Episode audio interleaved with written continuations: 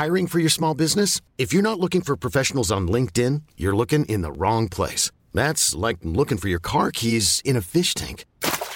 LinkedIn helps you hire professionals you can't find anywhere else, even those who aren't actively searching for a new job but might be open to the perfect role. In a given month, over 70% of LinkedIn users don't even visit other leading job sites. So start looking in the right place. With LinkedIn, you can hire professionals like a professional. Post your free job on linkedin.com slash achieve today. Heraldo Radio, la HCL se comparte, se ve y ahora también se escucha. Tarde a tarde, lo que necesitas saber de forma ligera, con un tono accesible. Solórzano, el referente informativo.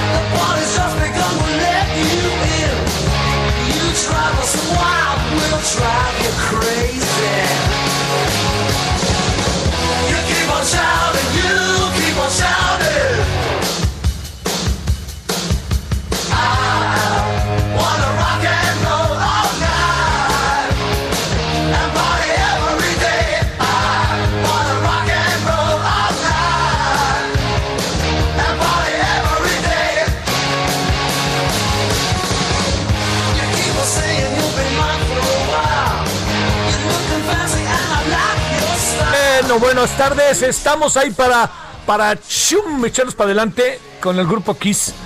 Fíjese que yo, yo vi a Kiss en el Palacio de los Rebotes, como dice Daniel Ruiz, en el Palacio de los, de los Deportes. Y lo vi y ¿sabe quién tocó antes que Kiss para que se dé nomás una idea? No sé si ubiquen quién es. Pantera. Híjole, que luego murió de manera muy dramática ahí el, el- el cantante de Pantera en un, en un bar, en un pequeño pueblo en Estados Unidos. Pero bueno, lo, lo que pasa es que fíjese, me acuerdo muy bien porque estuvo muy padre la, la- el concierto. Siempre quise, es un espectáculo, ¿no? No soy muy fan de su música, pero es un espectáculo. Y fui muy motivado por, por presiones este, de los vástagos. Pero le voy a decir que, le voy a decir que sí me llamó este, la atención. Lo que me llamó poderosamente la atención es que cuando fue un sábado en la noche y cuando llegamos ya al Palacio de los Deportes, de los deportes bueno, pues tenemos que ir temprano, te- tenemos lugares más o menos buenos. Y de repente a mi izquierda, como a tres o cuatro, pues todos son conciertos en que uno no se sienta, ¿no? Todo el tiempo está parado. Entonces estaban como a tres o cuatro butacas o lugares.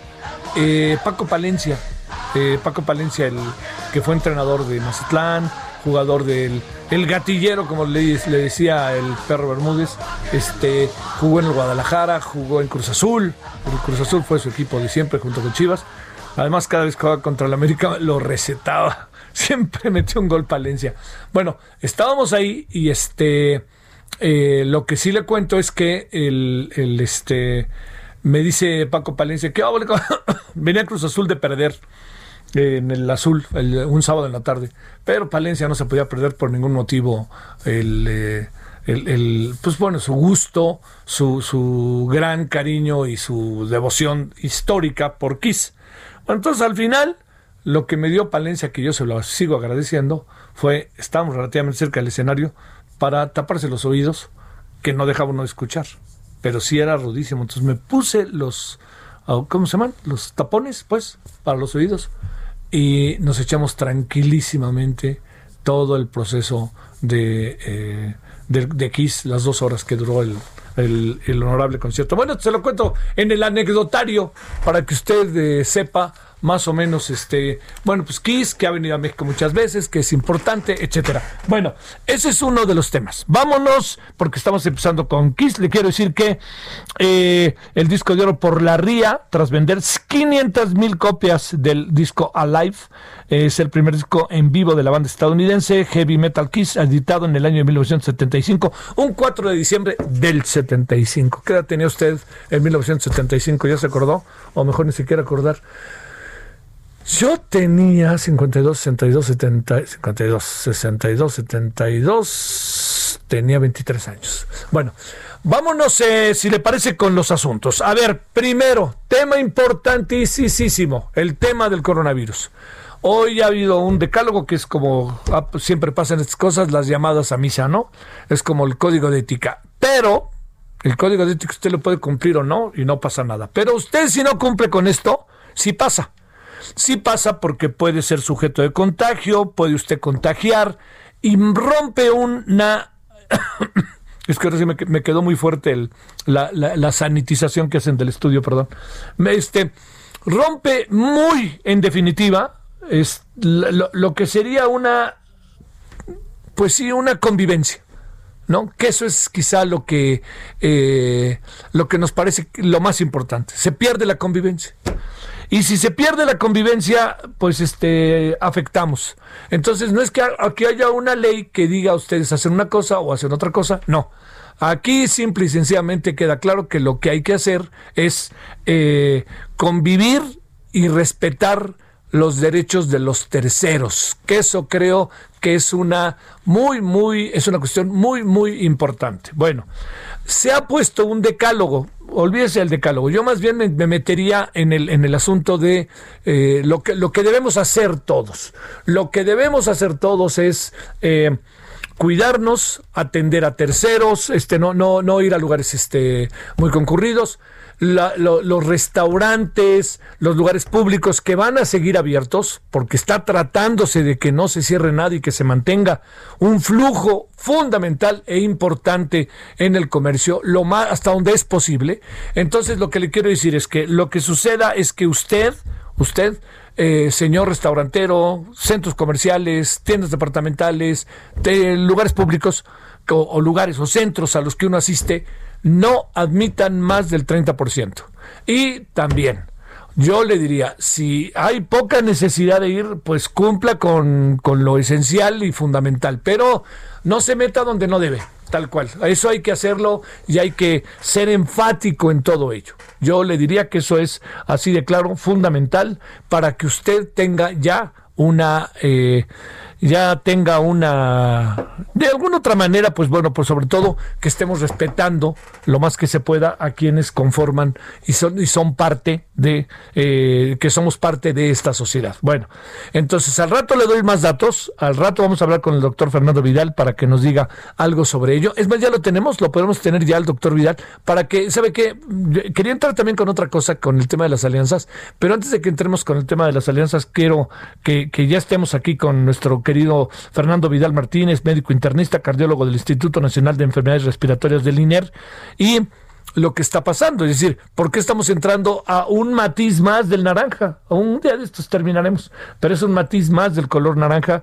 Eh, la razón, entre otras cosas, es que los hospitales están saturados, 77 unidades con ocupación total para COVID-19 y eh, los números de hoy seguramente serán brutales, le diría tan brutales como que tendremos una gran cantidad de contagios y una gran cantidad de personas lamentablemente fallecidas y un crecimiento este eh, eh, importante en lo que corresponde a eh, los a cada uno de los estados de la República Mexicana.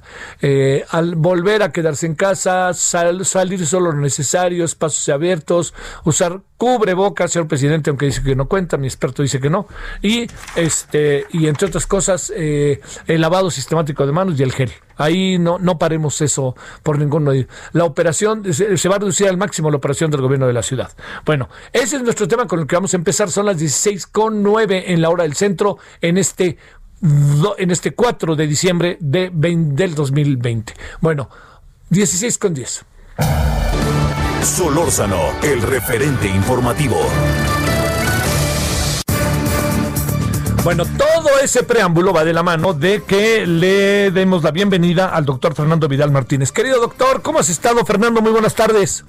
Buenas tardes, Javier. Aquí escuchando todo lo referente a lo que está sucediendo ahora en torno a lo que está pasando, si el cubrebocas, no el cubrebocas y todo lo que alrededor está sucediendo, Javier.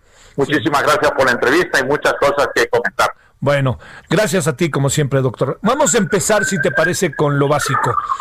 ¿Qué encuentras en el Hospital Nacional, en el Instituto Nacional de Enfermedades Respiratorias como el gran eje, pues eh, diría yo, el gran eh, punto de partida para hablar de enfermedad, para hablar de contagios, hablar de personas fallecidas, hablar de saturación, hablar de atención, todo eso? ¿Qué es lo que encuentras? ¿Qué es lo que anda pasando ahí donde tú trabajas en la primera línea de batalla? Pues casi nada, Javier, muchísimas casos al respecto porque se ha incrementado totalmente el número de casos y la mortalidad también se ha incrementado. Tan es así que pues, se piensa para el próximo año contratar 50 médicos más y ampliar el instituto a más de 200 camas.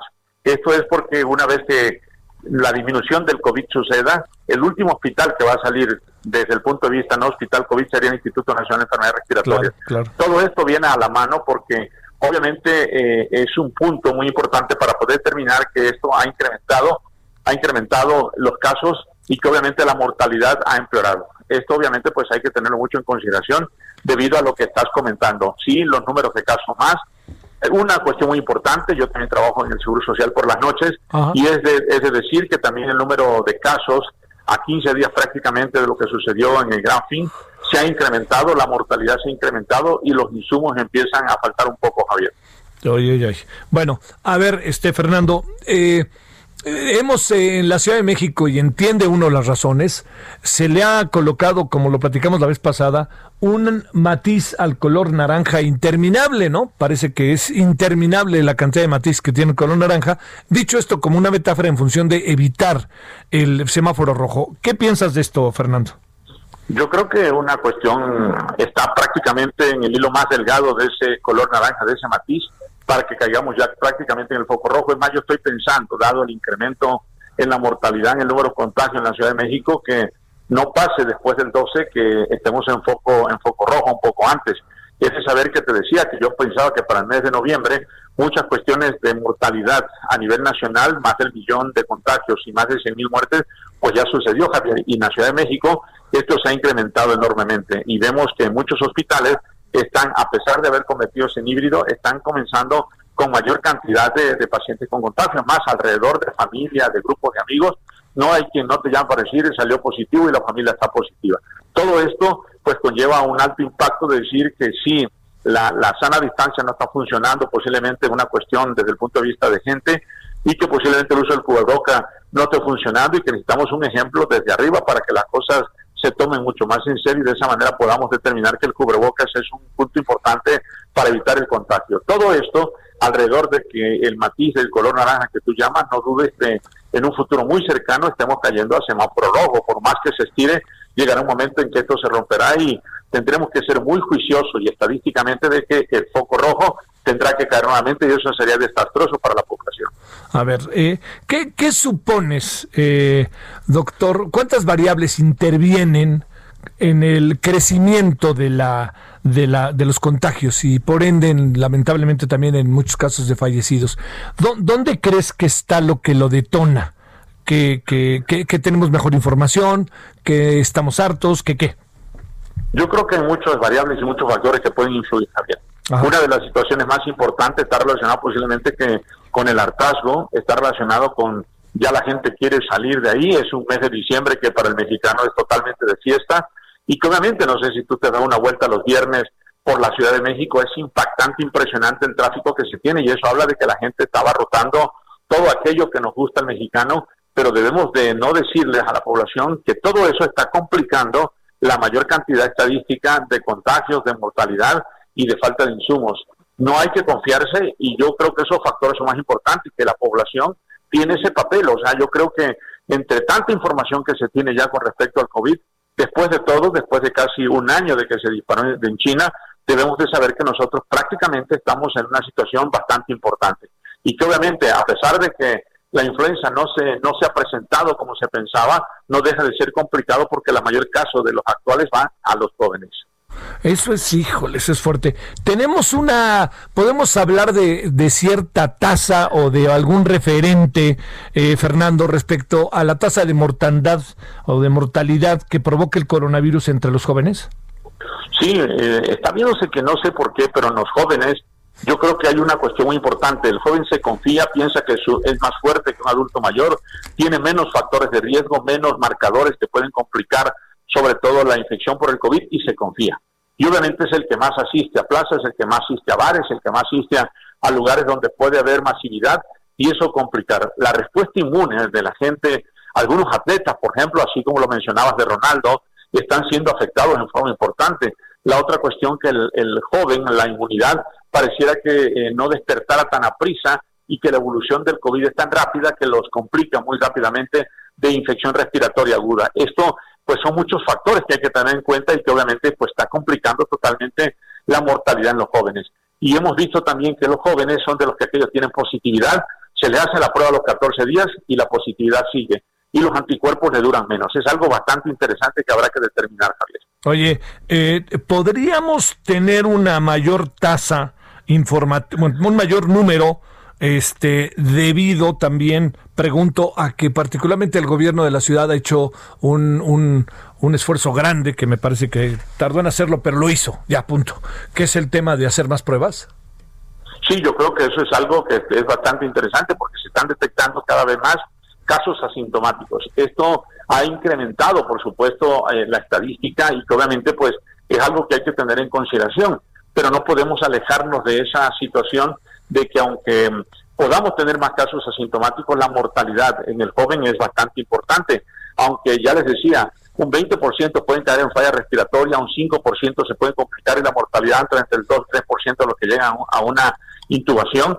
Es de recordarles que hay que tratar de evitar eso porque los insumos que se gasta en, en un paciente con, con distrés respiratorio, con esa infección respiratoria tan severa, no deja de ser de miles de miles de pesos por día.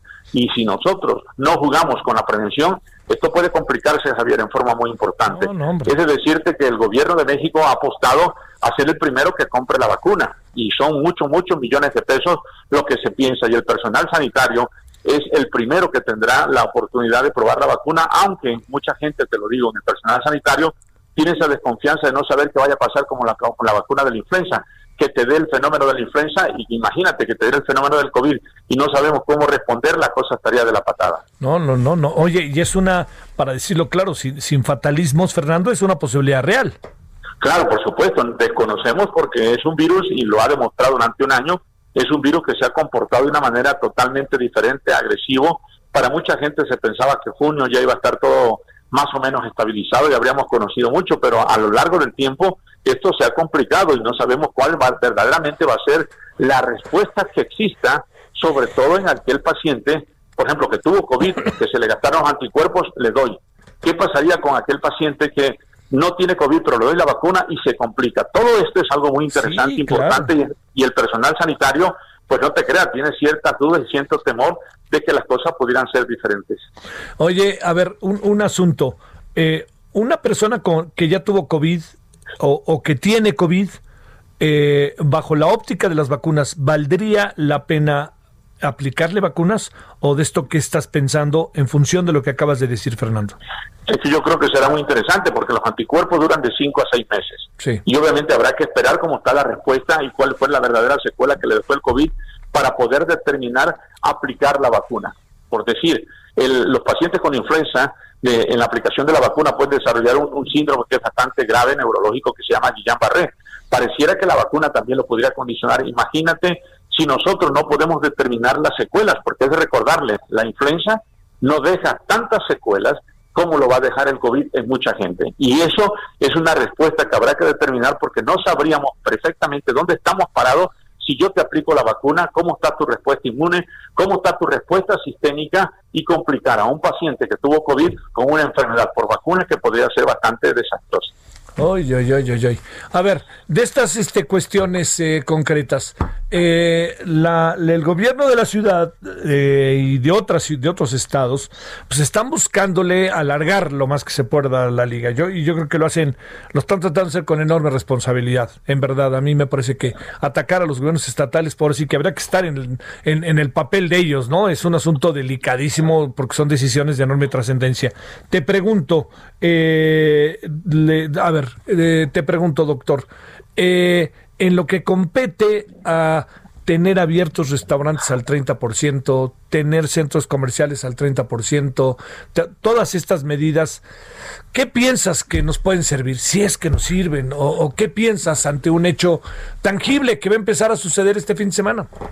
Es que me parece a mí un poquito, es que hablar de así de un 30%, mira, yo ahorita estoy en Guadalajara, vengo a una cuestión de trabajo y acabo de dar una vuelta por, por un restaurante prácticamente a comer una buena carne en su jugo, me hubiera gustado que aquí lo hubiéramos disfrutado, pero realmente es impresionante la cantidad de gente, realmente el 30% no está funcionando el restaurante.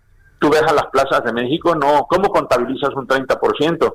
Este sí, este no, espérame un ratito, van a salir tantos. Es, es como un poquito darle a la estadística esa parte, pero que sí, en medida de las funciones, muchos restaurantes están cerrando temprano, que no dejan, que bloquean, pues eso son medidas que hasta cierto punto tendrían que ser unas medidas de siempre, así como los chinos dijeron, cinco mil casos, cubreboca todos, confinamiento todos, y aquí todos se aguantan, no hay de no, ahí que esto tiene que pararse, y yo creo que si nosotros, viniendo ya prácticamente diciembre, la otra semana, en términos importantes de compras, de, de visitas y demás, pues las cosas pueden ser bastante desastrosas y ese 30% puede quedar prácticamente a un lado. Yo creo que el mexicano, y lo digo así en forma personal y me incluyo, podemos no entender toda esta situación de que realmente si las medidas de prevención no se toman y no tenemos la sana distancia, el cubreboca y toda una serie de cosas, la verdad que esto puede complicarse, como se está viendo después del buen fin, 14 días después, hospitales llenos y insumos que empiezan a ser faltantes en el día a día. Híjole, eh, este, uh, si nos atenemos a lo que dices, doctor, si tenemos todas estas movilizaciones, el 24 25 de diciembre vamos a estar metidos en, una, en un mayor número de contagios y todo lo que uno se puede imaginar, ¿no? Sí, prácticamente. Yo te puedo decir que, date cuenta, el buen fue hace 15 días y prácticamente de 15 días y 6 días estamos prácticamente ya en la semana de Navidad. Y recuerda, el mexicano pues le gusta mucho la fiesta, pero debemos de entender que como lo dije día, diciembre no se acaba, pero sí se nos puede acabar la vida en un momento dado porque la respuesta del contagio no se sabe. Este virus es totalmente, eh, no tiene palabra y puede complicar muchas cosas. Bueno, a ver, este, eh, eh, va- va- va- se alarga el naranja. ¿Qué, qué sugieres cuando también de repente nos mueve, pues, este, cosas que son medio irracionales, ¿no? Como el consumo, consumo, el ver al tío, el ver a la tía, a los amigos.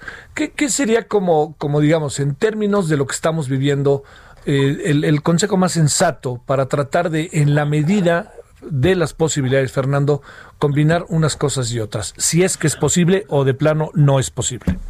Yo creo que la cuestión de lo que tú dices con respecto al consumo, pues es algo bastante interesante y que eso se está viendo y, y no deja de ser bastante el hecho de que muchas empresas que con el mercado libre y todo han incrementado sus, sus ventas, que Uber ha ganado mucho con todo eso al respecto, pues se ha disminuido un poco esa cuestión de lo que está comentando de juntar más gente, pero esto no se acaba, somos muchos millones y que obviamente pues toda esa parte de ir a visitar a la familia, como yo dije un día también que lo, lo preguntaste, vamos, si tuviste contacto, tienes alto riesgo, tienes familiares diabéticos, hipertensos, con sobrepeso, que tienen alguna patología de enfermedad que puede complicarlo con el COVID, pues ni modo, la videollamada será el punto importante y el abrazo, así no sé si se ha visto algunos de los videos que están sucediendo en España de cómo se va a celebrar la Navidad de balcón a balcón. Yo creo que nosotros tenemos que ir aprendiendo un poco. Ellos nos llevan la delantera y revisar esa parte de los países que han llevado la delantera y que están sufriendo consecuencias como las que nosotros vienen. Yo creo que será muy interesante. La familia será siendo importante, pero es mejor tenerlo presente, aunque de lejos, que tenerlo muy, muy lejos, allá donde, donde ya nadie lo ve. Sí, claro. Bueno, doctor, te dejo allí acabando tu carne y corriendo a la chamba. Ya sé que eso va inevitablemente a suceder. Este, Así es, pues muchísimas gracias Javier por la invitación. De verdad que yo invito a la comunidad en general, a la población de México, a no confiarnos, a seguir con esa sana distancia, a seguir implementando y tratar de no complicar todo esto, porque aparte que el personal sanitario se está cansando, así como en hartazgo de todo, hay que tener en cuenta que si gastamos muchos insumos, como se está viendo, las cosas pueden complicarse porque si nos toca alguno de nosotros, es factible que ese día podamos no tener la suerte de que tengamos todos los implementos para poder ayudarte. A la población en general yo le invito a que nos cuidemos, y a ti Javier en esa gran labor que tienes de información, realmente felicitarte para que la población mexicana que te escucha mucho y más allá de las fronteras sepa que nosotros, si no juntamos esas fuerzas, las cosas se pueden complicar. Bueno, doctor, pues lo que te deseo es, si es posible y factible, que tengas un buen viernes y un buen fin de semana. Muchísimas gracias y saludo a mi pueblo Tabasco, a mi mamá y a todos que en la polluvia estamos esperando el rebrote en Tabasco también, Voy. de después de toda esa no sana distancia en, en las zonas donde se alojó la gente. Muchísimas gracias, Javier. Te mando un gran saludo, doctor. Buenas tardes. Bueno, vámonos a las 16 con 24 en la hora del centro, a nuestra primera pausa. Vamos a hablar sobre la sobrerepresentación política que se puede dar en función de lo que hacen los partidos, sobre todo el mayoritario. Vamos a hablar de ello y qué dice el INE, si le parece. Bueno, muchos de los temas y seguiremos con el coronavirus. ¿eh? Y en la noche también. Pausa.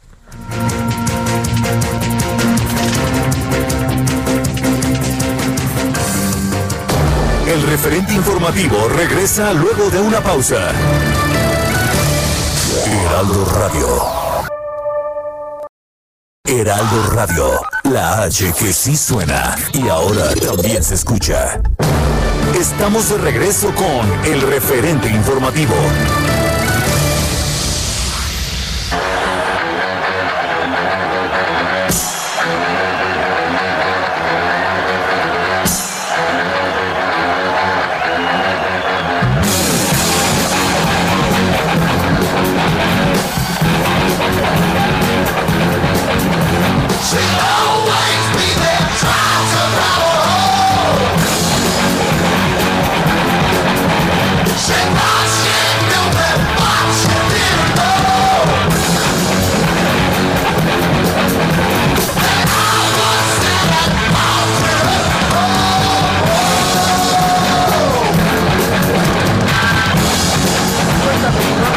El muy famoso álbum de Kiss que se volvió una locura.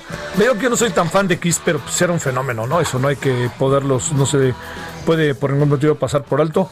Eh, este fue el álbum que los hizo realmente famosos. Y ya era su cuarto disco, ¿eh? No creo que andaban empezando en sus pininos. Bueno, son ahora las 15, 16, rectifico, 16 con 31 en la hora del centro. Ciro Murayama es consejero del Instituto Nacional Electoral. Ciro, te agradezco como siempre. ¿Cómo has estado? Hola Javier, muy bien, un gusto como siempre estar contigo. Oye, a ver, muchas cosas este hoy. Primero, eh, eh, supongo que eh, fue lo de hoy en la mañana, el exhorto al presidente respecto al proceso electoral. ¿Salió ahí de ustedes, del Consejo? Salió de la comisión de quejas y denuncias del INE. Hoy sesionamos ahí por ahí de la una y media de la tarde, atendiendo una queja que presentaron PAN, PRD y 12 diputados y diputadas. Porque recordarás que la semana pasada que el presidente estuvo en gira en Baja California, dijo, ya me enteré que va a haber una alianza del PRI y el PAN. El año que entra hay elecciones a gubernatura, se renueva la Cámara y hay que estar atentos de que nuestro proyecto siga adelante. Entonces, pues se metió de lleno en el tema electoral y pues la Constitución lo prohíbe. Eh, la Comisión de Quejas emitió esta medida cautelar preventiva llamando al presidente a que deje de participar como actor político en el proceso electoral porque él ya dada su investidura, al igual que cualquier servidor público, no puede ser partícipe de los procesos electorales para tratar de influir en las preferencias de los ciudadanos, que es lo que él ha estado haciendo. Eh, se entiende que el presidente tenga sus preferencias, pero la constitución mandata a que no las haga públicas. De hecho, esta disposición en el artículo 134 constitucional pues surgió porque en su momento, tú te acordarás, Vicente Fox decía no hay que cambiar de caballo, este, respaldando a Felipe Calderón, eh, criticando al propio López Obrador cuando era candidato del PRD por allá en 2006 y en 2007 se cambió la constitución para justamente evitar que los gobernantes se metan a tratar de influir en el proceso electoral y ahora que pues el presidente López Obrador tiene este cargo pues a él le corresponde eh, pues no comportarse de la manera en que él criticó a otros presidentes, sobre todo ahora que ya está en la Constitución esta eh, obligación de, de permanecer al margen, de ser neutrales, de ser imparciales y en función de ello es que la comisión eh, pues emitió de quejas del INE esta medida preventiva. Oye, eh, lo que son las cosas, el propio presidente era el que andaba reclamando, el hoy presidente ¿verdad? andaba reclamando eh, allí con en el sexenio de Fox muchas de estas de cosas, ¿no?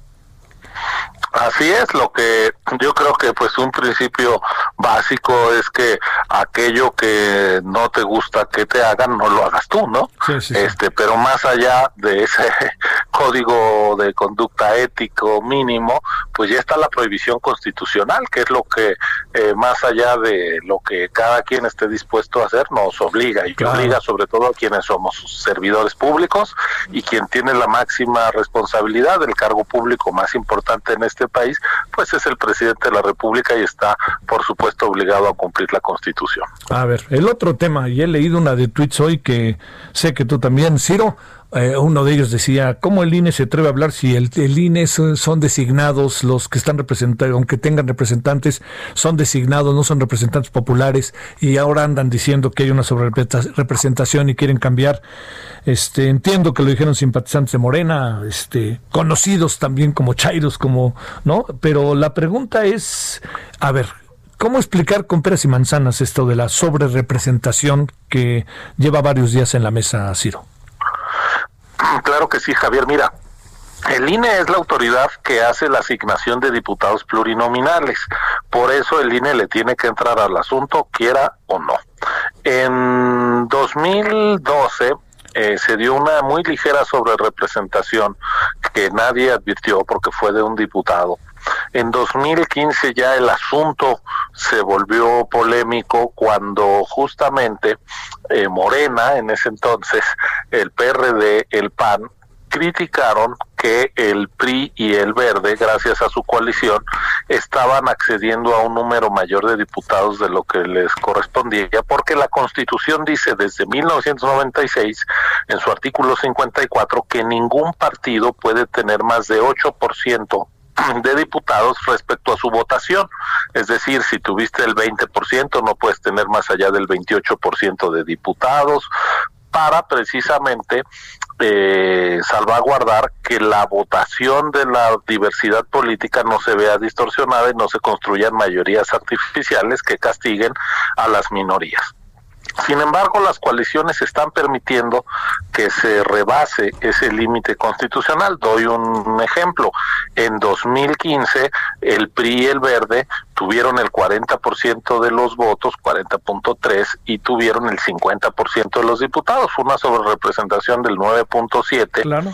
por encima del 8% constitucional. En 2018 esto se eh, profundizó cuando la coalición Juntos Haremos Historia tuvo 44% de los votos y el 62% de los eh, diputados. Es decir, esto es algo en lo que no se suele reparar. El presidente tuvo la mayoría de los votos, sí tuvo 53% de los votos, pero su coalición a la Cámara de Diputados y al Senado fue otra cosa. A la Cámara de Diputados tuvieron el 54, el 44%. Eso quiere decir que el 56% de la gente votó por construirle un contrapeso al presidente. Incluso 5 millones de votantes del presidente no votaron por esos partidos a la Cámara de Diputados. Decía, ve tú a Palacio Nacional, pero vas a ir con un contrapeso en el legislativo.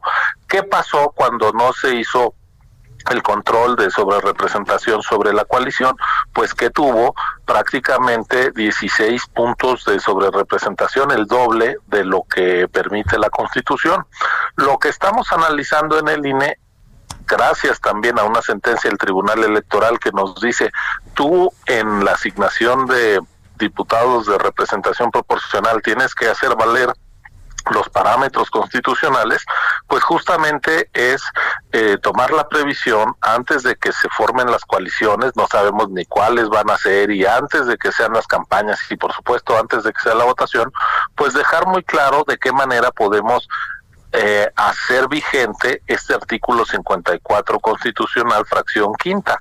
Eso es lo que estamos discutiendo los consejeros, aún no hay un consenso, pero pues este tema, si no lo resolvemos ahorita, va a estar sobre la mesa después de la votación. Yo creo que es mejor resolverlo antes con esta suerte de, de velo de ignorancia sin saber Sí, sí, sí. quién se puede ver beneficiado de la sobrerepresentación o no. Es desde antes, o sea, hagamos las reglas, pintemos bien la cancha antes de que empiece el partido, no pintes el área ya que están los jugadores este, pateando el balón. ¿no? Claro, claro, claro, sí, sí, sí. Oye, a ver, esto, esto en, en términos de, de la práctica política significaría que eh, eh, Morena y los simpatizantes de Morena piensan que lo que quieren es meterles un, un freno. Eh, pero en el fondo es un principio constitucional y democrático, pregunto. Así es, y lo que pasa es que el problema no había sido detectado.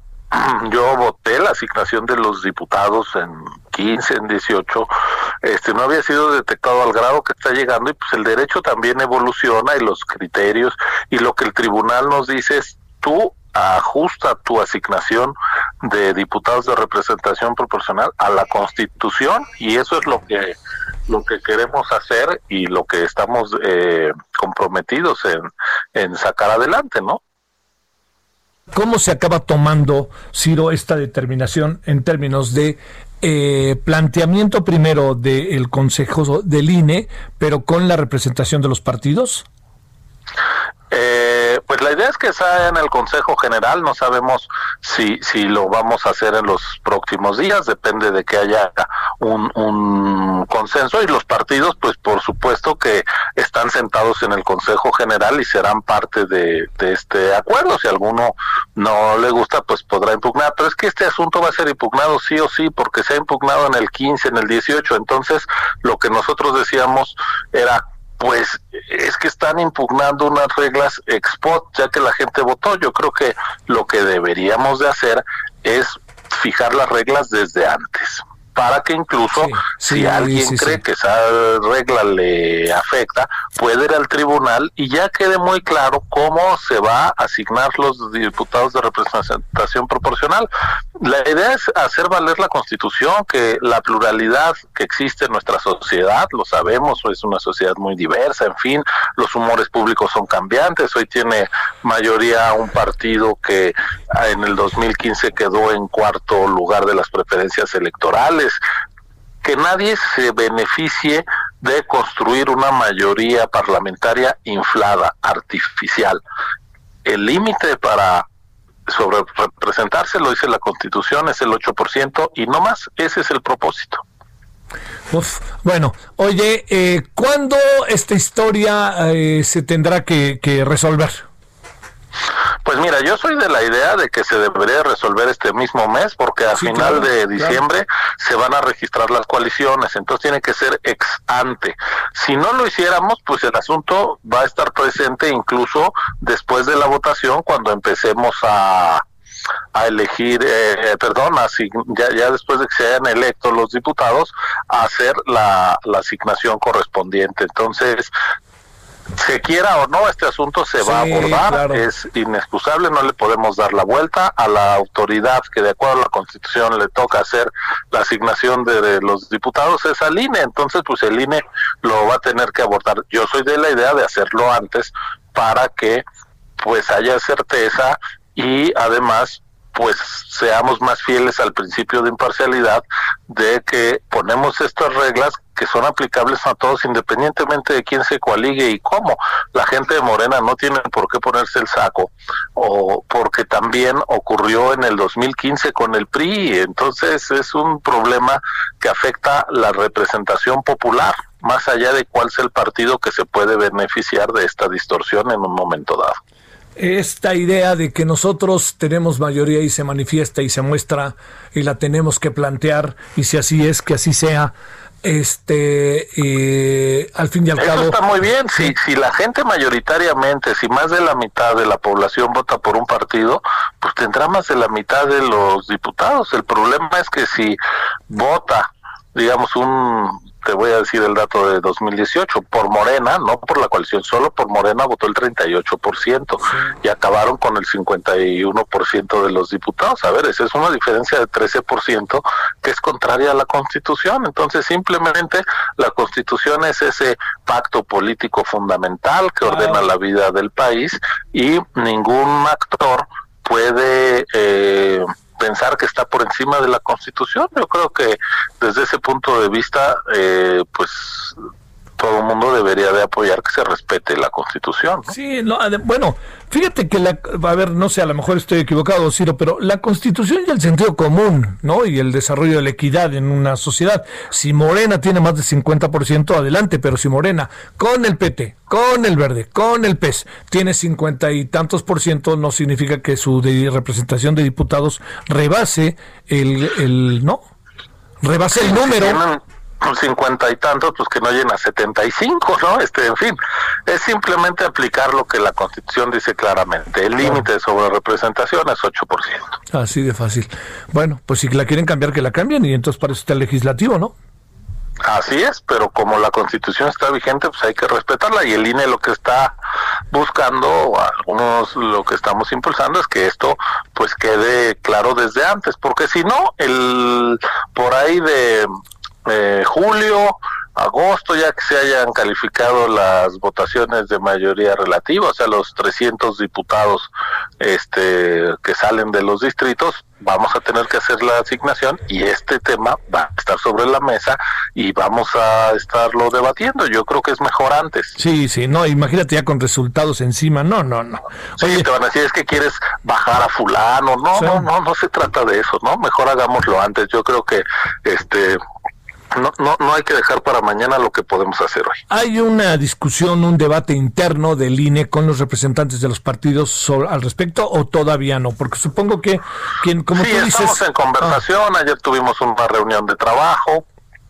Y pues nosotros interactuamos mucho con los partidos políticos, ¿no? Es parte de nuestra labor. Ah, sí, Yo he hablado, pues puedo decirte que prácticamente con este con todo mundo este de este asunto en distintos momentos este yo lo he escrito en un libro que saqué después de las elecciones de 2018, eh, La democracia a prueba se llama, pues ahí ya planteé que había un problema de sobrerepresentación y que más valía eh, atenderlo, lo, lo he escrito desde hace mucho tiempo, este el tema de la representación, pues, incluso desde hace más de 20 años es un tema que, que como profesor yo, yo he escrito, he publicado, entonces no es un asunto novedoso, lo que sí es novedoso es cómo se distorsionó la representación y por eso pues hay que entrarle, hay Sí, que tomar sí. este cartas en el asunto y más vale que sea antes y no después, ¿no? bueno, pues este Ciro Murayama, ojalá se pueda discutir este mes, que hay tiempo hay, ¿eh? Tiempo hay, ¿eh? Pues sí, A ver la voluntad. Ahí está, esa palabrita mágica. Te quiero agradecer, Ciro Murayama, que hayas estado con nosotros. y yo te agradezco que no hayamos hablado de fútbol porque lo este, sé. estoy, como sabrás, de capa caída. Lo sé. Pues, ¿qué, qué- qué? Oye, punto y aparte, ¿qué pasó? ¿Qué supones que pasó? Pues un descontrol total al principio que te dejó noqueado. eh, saliste y en el primer round te, te pegaron en la barbilla y ya cuando quisiste reaccionar era muy tarde. Si, si fuera box habría sido un knockout técnico muy temprano, ¿no? No, no, hoy, hoy algunos periódicos deportivos que luego tienen ingenio están buenísimo. Venga la reta. Pues sí. Duele, duele. bueno, gracias, Ciro. A ti, Javier, muy buenas tardes. Buenas Chao. tardes, Ciro Murayama, quien es consejero del Instituto Nacional Electoral. Ahí tiene usted las razones que expresa el INE respecto a la sobrerepresentación. Es un asunto que, si usted recuerda, el lunes de estas semanas iniciamos la emisión con el tema. Le dijimos, oiga, se nos viene una bronca, una bronca grave, me atrevo a decir, y esa bronca grave es eh, cómo, cómo hacerle, cómo enfrentar un momento de- electoral en donde las coaliciones sacan un resultado, pero no significa o no queda claro si las coaliciones van, eh, digamos, en la elección del, del 1900, este, eh, del, perdón, del 2018. Usted veía la boleta y en la boleta estaba Andrés Manuel López Obrador por varios partidos o luego por uno, ¿no? Pero entonces votaban por López Obrador. Entonces al final se sumó todos los votos de López Obrador. Pero cuando baja usted y ve quiénes votaron por él, votó Morena, votó el PES, votó el Partido del Trabajo y votó el Partido Verde. Entonces, eso no aplique en automático a la hora de la asignación de los diputados plurinominales. Los diputados plurinominales son definidos en función de los votos a un partido, no a la coalición. ¿Por qué? Porque hay la representación partidaria. Si no, Morena, los otros partidos deberían ser partido para convertirse en un solo partido que estaría agrupando los Morena y Morena sería el partido, ya no existiría el PT, ni fracción parlamentaria del PES, etcétera. En eso están, es muy importante porque da mayoría o no da mayoría. Y si algo quiere el partido gobernante, como en otro tiempo el PRI y el PAN, si algo quieren es tener mayoría, porque teniendo mayoría, pues ahora sí que lo que digan en Palacio Nacional y en otro tiempo a los pinos, a sus órdenes, jefe, ¿no? Así. Es, es un asunto ma- más profundo en lo que corresponde a su discusión. Ojalá se discuta antes de que acabe el mes. Porque queda claro, antes de que salgan candidatos, antes de que salgan cualquier candidata, antes de que salga nada. A ver, antes de que te- tengamos el juego echado a andar, ahí les va. Ahí está, a ver. Y eso yo creo que es una de las grandes claves. Bueno, vámonos, Francisco Nieto, contigo. ¿Dónde andas? Javier, ¿qué tal? Muy buenas tardes. Pues hoy en la, maña- la mañanera fue muy corta y la mayor parte del tiempo se concentró en el llamado que el presidente eh, López Obrador hizo a los mexicanos, especialmente a los capitalinos, para que en este mes, en este mes de diciembre, no salgan a la calle ante el repunte de contagios de COVID-19. El mandatario leyó un decálogo para invitar a la gente a que en diciembre, que tradicionalmente ha sido de celebraciones por el Día de la Virgen, de Guadalupe, las posadas, la Navidad, las comidas de fin de año, eh, la llegada de los Reyes Magos, pues actúen con mucha responsabilidad para evitar contagios, porque la pandemia sigue causando estragos y mientras no haya vacuna, lo mejor es cuidarnos a nosotros mismos. Explicó que el gobierno federal no va a limitar las libertades ni promoverá prohibiciones o toques de queda, pero pidió a la gente que tome en cuenta las recomendaciones de las autoridades sanitarias. Agregó que el pueblo de México pues es responsable, educado y consciente. Incluso aseguró que en la Ciudad de México hay mucha solidaridad y fraternidad, por lo que este llamado es para que se, autoli- se autolimiten. Y bueno, eh, Javier, pues el presidente eh, sigue de gira, em- empezó una gira hoy en, en Nayarit y posteriormente estará en Sinaloa el día sábado y el día domingo. Y bueno, el presidente, eh, así es la agenda del día de este fin de semana del presidente López Obrador. Javier. Híjole, es que sí está, está difícil, ¿no? Yo entiendo la, exhortación, Francisco, pero eh, uno se queda pensando si, si este si bastará con eso o tendríamos que llevar efecto una, eh, un- una determinaciones más firmes, tendríamos que ponernos en rojo. Pero bueno, estamos confiando en, en nosotros, ¿no? El, gobierno también está confiando. El gobierno tampoco se quiere meter en un lío con el tema de la, eh, con el tema del semáforo rojo y la economía. Pero bueno, pues estará en nosotros, ¿no, Francisco? Estará en nosotros, particularmente estos días que son muy intensos, muy importantes en nuestras vidas, pero, pero que nos agarraron fuera de la base, ¿no? Es correcto y bueno, pues el presidente explica que con esto, eh, pues le pide a la gente que si va a hacer reuniones, eh, pues más bien que no haga reuniones familiares, estas reuniones que se hacen para la cena de Navidad, para la cena de Año Nuevo, que pues hace la recomendación para que todo esto se haga de, manera, pues a través de teléfonos celulares, a través de video, video eh, y que bueno, la idea es pues cuidarse uno a otro porque pues el presidente dice que está prohibido prohibir en el gobierno de la 4 Eh, Pues sí, prohibido, prohibido, pero de repente sí prohíben. Bueno, gracias, Francisco. Buenas tardes, Javier. A ver, cerremos en esta hora. Atahualpa Garibay, ¿cómo estás? ¿Cómo anda Baja California y el coronavirus? Buenas tardes, Javier. Buenas tardes al auditorio. Pues estamos cerca, cerca de volver al semáforo rojo. En Baja California, el semáforo epidemiológico se encuentra de color naranja desde hace casi tres meses.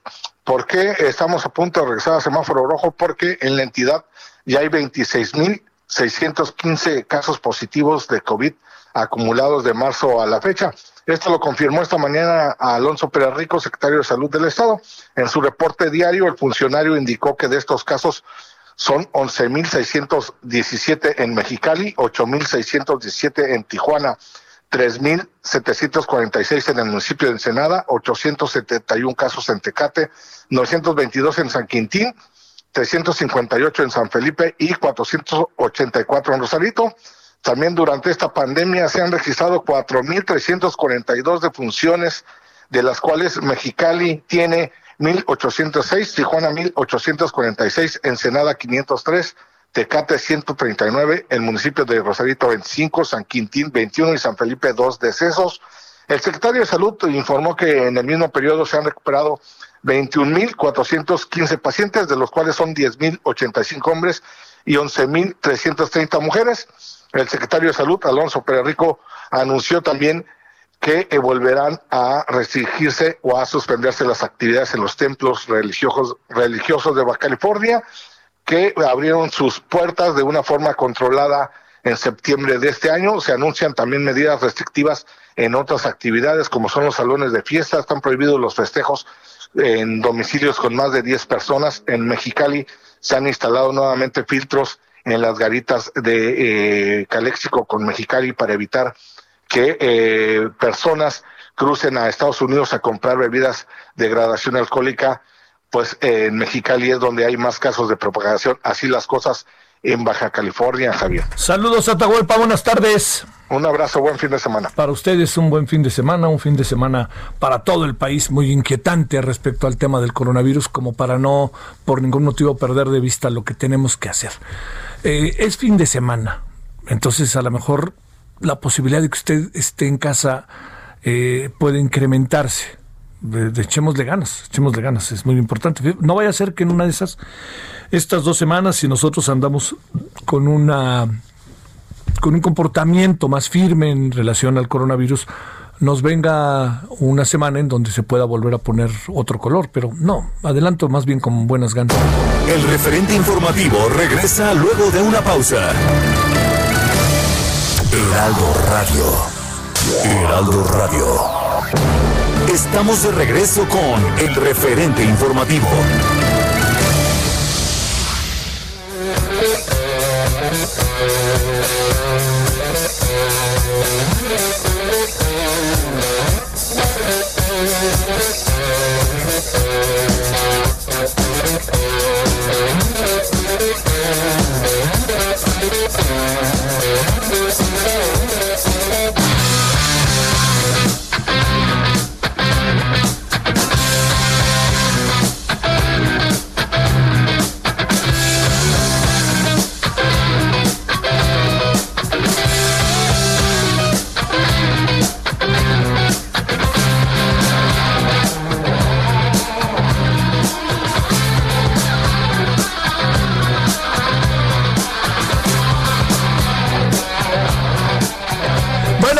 Estamos con Kiss hoy, porque tiene años ahí que está, este, que apareció su disco Alive, que fue realmente el disco de Kiss, ¿eh? Pero estos son los Scorpions, no, sí, claro, sí, ¿no? Sí, son los Scorpions. Sí, perdóname, perdóname, porque estaba aquí por estar leyendo. Bueno, esto es también un álbum en donde eh, este, no tenemos, eh, eh, digamos, que también estamos en fechas en que recordamos estos grupos que se convirtieron en, este, en, en- en- claves, ¿no? Le diría yo, en, bueno, fueron precursores de muchas cosas. Ya le contaba yo mi historia con Kiss y con Pantera, etcétera, hace rato. Bueno, son los Scorpions. Son 17 con 12 en hora del centro. Solórzano, el referente informativo. Bueno, metemos al ejército, perdón, el presidente mete al ejército para todo. Pero ha habido ahí como una especie de alto en el camino respecto a estas decisiones que toma el presidente porque solo confía en el, en el ejército, o sea, no confía nada más en la policía, ni se diga, ¿no? Ahí la, tiene colocada verdaderamente en, en el fondo, ¿no? De, en, el, en- bueno, no está ni en Palacio, iba a decir en el fondo del Palacio Nacional, no, no, no está ni en el sótano del Palacio Nacional. Bueno, entonces el tema es que también se va a utilizar el ejército para el tema de las vacunas, para el asunto, ¿no? De las vacunas, el resguardo. Eh, el- queríamos tocar base en este sentido. ¿Cuál es la, la experiencia? Estamos en un hecho inédito, pero experiencia en otras ocasiones de la de circunstancias de esta naturaleza, una vacuna, un algo que urge, ¿no? En términos médicos. El director general de la Cámara Nacional de la Industria Farmacéutica, la Canifarma, es el ingeniero Rafael Hualcosío y está con usted y con nosotros. Ingeniero Rafael, gracias. ¿Cómo has estado? Buenas tardes.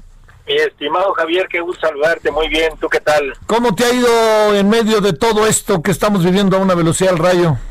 Mira, bendito sea Dios, estamos con salud y eso hay que agradecerlo. La verdad es que es una situación complicadísima la que estamos viviendo en el país y en el mundo, ¿no? Entonces, pues sí es una esperanza el que haya pronto alguna vacuna que, que pueda ayudar a, a solucionar el problema. Bueno, a ver, eh, ¿en, qué casos o, o qué, entiendo que estamos en un asunto en donde los militares, los, el presidente los usa para todo. A ver, tú como parte de la industria farmacéutica, en donde seguramente te tocarán algunos de estos asuntos, es lo idóneo, ¿verdad? Pienso que el ejército lo resguarde o, o estoy sobredimensionando las, las consecuencias que puede tener.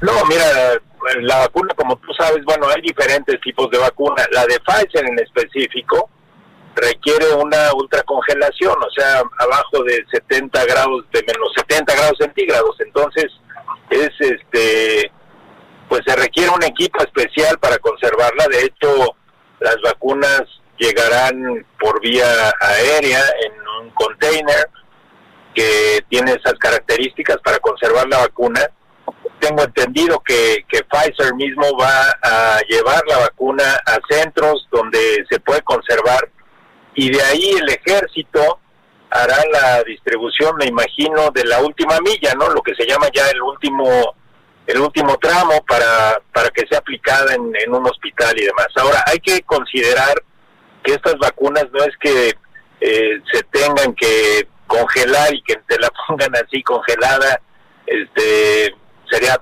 peligrosísimo. La verdad es que estas vacunas se pueden conservar por alrededor de cinco días en una refrigeración normal, o sea, entre 2 y 8 grados. Entonces, eh, ese es el tema, ¿no? A final de cuentas es el último tramo el que va a cubrir el ejército, me imagino, porque Pfizer también podría llevar la vacuna a diferentes centros, ¿no?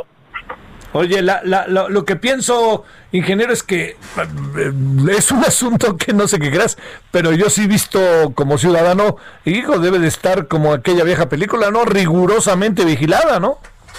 Sí, totalmente, no, bueno, y además en- entendemos que, que las vacunas van a llegar paulatinamente, no es que vayan a llegar los millones de vacunas de, de un golpe, entonces conforme van llegando, pues ya se dijo cómo se van a aplicar, o sea, primero será al, al personal que está en la línea de batalla, al cuerpo médico, al personal de salud, enfermeros, camilleros, etcétera, que eh, afanadores que tienen que estar ahí en, en contacto con, con las personas que tienen la enfermedad. Después será a, a personas clave y después a, a personas vulnerables con alguna comorbilidad y este y, y de la tercera edad y en fin así poco a poco se irá se irá este, vacunando a la gente no no van a llegar los millones de vacunas para para todo mundo en el mismo tiempo no Eso, eso es importante. A ver, ¿la Cámara va a tener algo que ver con todo esto o llegan directo a otro lado o aquí ustedes ahora sí están hechos a un lado, mi querido Rafael? No, pues aquí es, es directo, Javier, a un acuerdo de laboratorio con el gobierno para entregar las vacunas, ¿no? Como fue el, el caso de la vacuna de influenza, en fin, son acuerdos que tienen directamente las empresas con el gobierno y el gobierno en este caso, por como tú lo mencionas, es una cuestión estratégica, pues se encarga de definir cómo es que se van a distribuir las vacunas. Sí, pues sí. Oye, ¿qué sabes de las eh, medicinas perdidas y halladas por ahí que ya que dejaron de servir? No, bueno, pues ese es, digo, era una pequeña cantidad de, de- las medicinas que se habían importado, se habían importado alrededor de 18 aviones de, de, vacunas y de vacunas no de medicamentos de estos oncológicos que pues sí se lo robaron volvieron a aparecer ahí tirados en algún lado pero pues es, es este una situación anormal por todas luces no al final no sabremos exactamente qué fue lo que pasó hasta que no lo defina la propia autoridad Oye, pero lo que sí es un hecho es que, digamos, al sacarlas de su hábitat natural, moverlas, eh, presumo que dejaron de servir, ¿verdad? No, por supuesto, digo, el riesgo es altísimo. de Cualquier medicamento que es robado, así sea en un transporte, este, del lugar donde estaba, en fin, pues el manejo que se le da al medicamento no necesariamente cumple con las características que tiene que tener, ¿no? Imagina que lo dejaron en el sol o lo que sea, el medicamento se echa a perder. Sí, claro. El riesgo es altísimo de que el medicamento no sirva. Puede servir si lo manejaron bien, pero ¿cómo van a- vamos a saber si realmente cumplió con las condiciones que debe tener. Sí, claro, de todos los medicamentos, a lo mejor cinco los cuidaron y 15 no, y para saber, está en chino, ¿no? Exacto. Pues sí. No, no, no, es, es riesgosísimo. Yo te diría, un medicamento que aparece en esas condiciones es in- eh, inutilizable. Oye, pero lo que llama la atención poderosamente es que todavía no, no- la verdad, eh, todavía no tenemos una respuesta realmente oficial, clara de lo que pasó, ¿no? Exactamente, sí, habría que esperar, te digo, a que, a que la propia autoridad, con sus investigaciones, defina exactamente qué fue lo que pasó. ¿Y ya están encontradas todas o todavía no? Hasta donde sabes, Rafael. No, no lo sé, porque digo, nunca dieron la cantidad exacta de, del robo ni, ni cuántas aparecieron tampoco. Entonces, eh, pues es, es una situación que además la, la misma industria no puede investigar. Es, es un tema de, de la autoridad, necesariamente de la policía, ¿no? Ajá. A ver, una, una última sobre el asunto del el resguardo que hará el ejército. Eh, no, nada más de pensar quién puede usarlas, robárselas, etcétera. Híjole, la lista es interminable, ¿no? Qué horror, pero Yo no. creo que a lo mejor esa es una de las cosas que se pensó, por lo cual el ejército podría custodiarlas en este en este último tramo, insisto, porque no es el ejército que llegue el contenedor al, al aeropuerto y el ejército se encargue de, de- de distribuirlo a todo el país. Eh, la misma empresa creo que ya tiene un arreglo importante para poder llevar a cabo esta función a través de transportes especializados y demás. Me imagino que será en algunos centros específicamente en, en- los estados donde ya el ejército podrá hacer ese resguardo y ese, esa distribución al, al último punto. Sale. Bueno, pues Rafael, ya se- estamos ya caminando en eso, ¿no? Parece que eso va caminando. Digo, no, no está a la vuelta de la esquina la solución, pero ya está caminando, ¿no? Sí, hay, hay muchos arreglos, hay digo un arreglo importante con, con AstraZeneca, que fue el primero que se anunció, eh, con Pfizer también, con AstraZeneca son, me parece que 70 millones de vacunas, con, con Pfizer 35 millones de vacunas, va a venir una cantidad menor al principio para, te digo, el, el personal de salud principalmente, eh, pero en, digamos que a lo largo del año van a ser las del año próximo, esas van a ser las cantidades que se van a conseguir en, en México, igual eh, tienen un acuerdo para otras otros, otra vacuna que es la de Moderna a través de este mecanismo COVAX, en fin, yo creo que vamos a tener este pues y como se ve y, y si verdaderamente las vacunas al final son aprobadas, una buena cobertura para para este para esta enfermedad. Te mando un saludo, ingeniero, y gracias que estuviste con nosotros. Javier, un placer como siempre. Gracias. Gracias. Gracias. Bueno, fíjese, eh, ya escuchó aquí eh, vía Rafael Gual, eh, el director general de la Cámara Nacional de la Industria Farmacéutica. ¿Por qué hablamos con él? Tiene lógica que el ejército sea el encargado del resguardo. O sea, usted póngase a pensar todas las cosas, todas las cosas que podrían este, eh, suceder, presentarse, eh, respecto a las vacunas. Imagínasele circulando por alguna ciudad del país. No, hombre, bueno, entre inseguridad, delincuencia organizada, desesperación, súmele, súmele, ni hablar.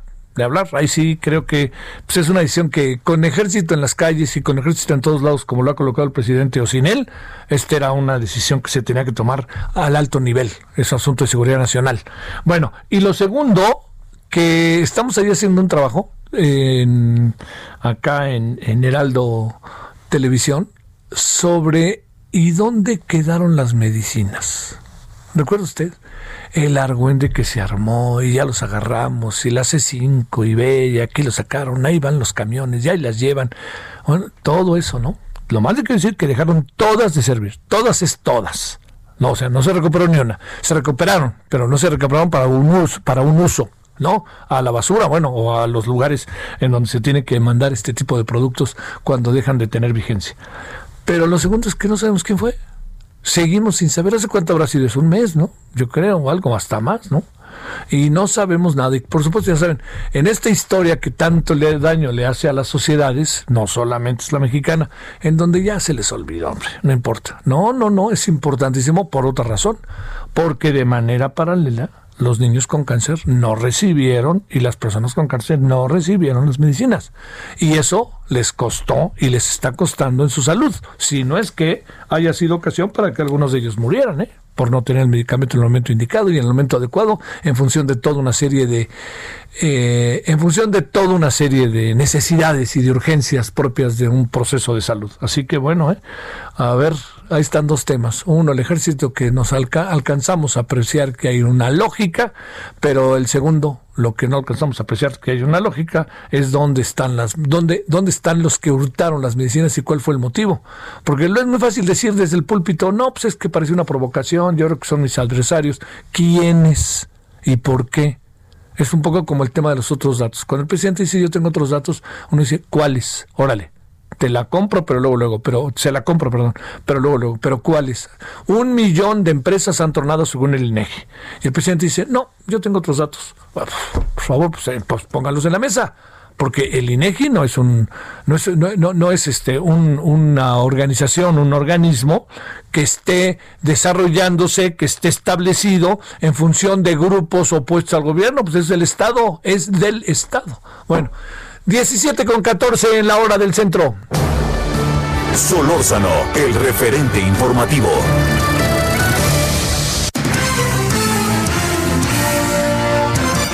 Bueno, vámonos hasta Hidalgo, José García. ¿Cómo están las cosas allá en Pachuca?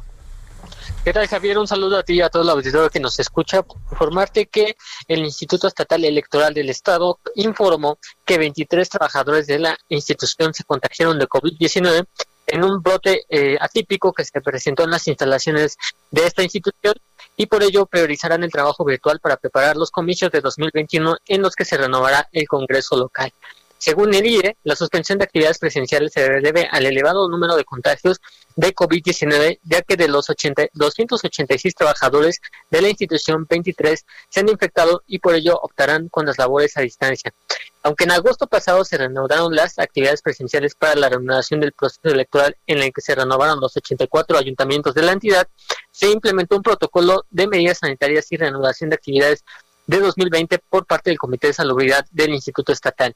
La institución eh, detalló también que para contener el brote de casos sintomáticos y asintomáticos de la nueva cepa viral, se decidió suspender todas las actividades presenciales contempladas mientras se realizan las labores de sanitización en los interiores del inmueble. Y es que las sesiones de los consejeros estatales han sido a distancia, pero el resto de los trabajadores de la institución han laborado dentro de las instalaciones del IE y por ello las autoridades electorales determinaron continuar con la organización de los comicios de 2021 a distancia para prevenir nuevos contagios. Es la información que tenemos hasta el momento, Javi. Oye, eh, a ver, para retomar el asunto, si no te importa, José, eh, quedan, quedan en semáforo amarillo, este naranja. Estamos todavía en semáforo naranja aquí en el estado de Hidalgo, aunque es la tercera entidad con mayor movilidad del país. Sí, claro. Además, pues este es, es- es- diga- digamos, es la zona metropolitana, ¿no? O sea, por más que eh, yo me acuerdo cuando yo iba a Pachuca, que era muy chico, que íbamos a jugar fútbol allá, íbamos a jugar y uno decía, bueno, pues si, si salías de noche, pues ibas y no veías una sola luz. Ahora, pues es da la impresión de que es una extensión Pachuca de la Ciudad de México o la Ciudad de México de Pachuca, ¿verdad? Así es, y también por las recientes eh, elecciones municipales se Sí. incrementó un 5% el número de contagiados. Sí, esa es otra, ¿no? Bueno, 5% por las elecciones. El- oye, lo, bueno, lo que nos puede pasar con las elecciones del, del año que entra, aunque supongo que en tiempo, en julio, las condiciones, sin que sean significativamente diferentes, podrían tener variantes que nos, nos podrían colocar en una mayor zona de precaución. Pero bueno, este, gracias José, te saludo con gusto, buenas tardes. Gracias, buenas tardes, Javier. Adiós. Bueno, vámonos a las 17:17 17 en la hora del centro hasta Yucatán. Herbert Escalante, ¿cómo estás, Herbert? Hola, buenas tardes. Pues te comento, debido a los recortes presupuestales de la Federación, personal sindicalizado del Instituto Nacional de Antropología e Historia cerró las zonas arqueológicas y museos de Yucatán, pues aseguran que no cuentan con insumos para darle mantenimiento. La protesta se realizó en Cibichaltún, Uxmal, Mayapán, Chichen Itzá, Izamal y el Museo Regional Palacio Cantón, que se ubica aquí en Paseo de Montejo, en donde colocaron cintas amarillas con la leyenda Prohibido el Paso. Con los recortes de la cultura que se viene arrastrando estos sexenios anteriores, el déficit es de mil millones de pesos, lo que afecta la operatividad y el mantenimiento de las zonas arqueológicas y museos a cargo del INA. explicó Edgar Medina Castillo, secretario de organización del Sindicato Nacional Democrático de Trabajadores de la Secretaría de Cultura. Dijo que la situación es tan preocupante por los recortes del gobierno federal que el INA no le otorga ni combustible para las podadoras de los trabajadores que dan mantenimiento a los sitios prehispánicos. Agregó que también los arqueólogos sufren por estas disminuciones presupuestales, agregó que no pueden viajar a las ciudades mayas para realizar sus investigaciones. En entrevista, Medina Castillo señaló que exigen que se reintegre el presupuesto suficiente para garantizar la operatividad de los museos y las zonas arqueológicas. Dijeron que solo quieren las herramientas para hacer su trabajo. De igual forma lamentaron que el gobierno federal esté incumpliendo con garantizar sus derechos laborales y pagos de prestaciones. Así que hoy estuvieron cerradas estas estas ciudades mayas, estos sitios prehispánicos, así como el museo que está a cargo del INA. No hay pago. Pues eh, algunas prestaciones, pero el- la situación más que nada es de que no cuentan con los insumos para claro. poder hacer su trabajo, es lo que ellos señalan. Lo preocupante aquí es de que acaba de, eh, de reabrirse estos sitios precisamente por la contingencia, estuvieron cerrados muchos meses y además otros eh, ot- uh, se cerró otro tiempo porque pues como recordarás los ciclones que afectaron que afectaban a Yucatán, pues hizo que no podían abrir las zonas arqueológicas. Entonces apenas se está reactivando la dinámica de llegar turistas a, estas ciudades mayas y hoy, hoy protestaron estos trabajadores del sindicato del INA y señalan que podrían hacerlo si no, si no hay una solución pronto. Sí, oye, eh, te pregunto, Her- Herbert, este, la, la parte que corresponde al turismo no se quedó en la puerta y dijo, ay, caray, pues no hay nada o, o no pasó algo así de estas otras, de estas cosas que son, pues inevitablemente generan consecuencias colaterales.